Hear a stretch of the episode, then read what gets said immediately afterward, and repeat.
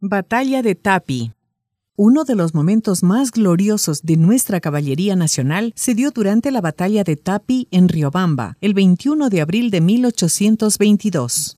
Allí se alcanzó un valioso triunfo que ayudó a consolidar la libertad del Estado ecuatoriano.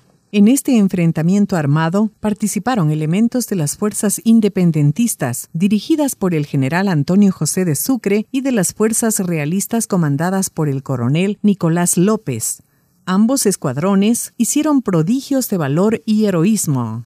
La mañana del 21 de abril de 1822, las fuerzas realistas ocupaban sitios estratégicos para defender la ciudad, pero la desprotección del paso de Pantus en la colina denominada Loma de Quito provoca la retirada hacia la ciudad de Riobamba de los soldados realistas debido a un encuentro inesperado con la caballería del ejército libertador que proclama la victoria final en las llanuras de Tapi.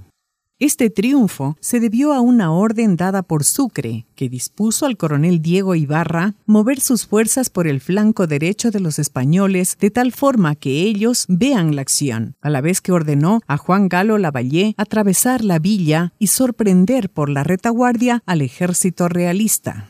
Los patriotas triunfaron en el encuentro y entraron en Riobamba.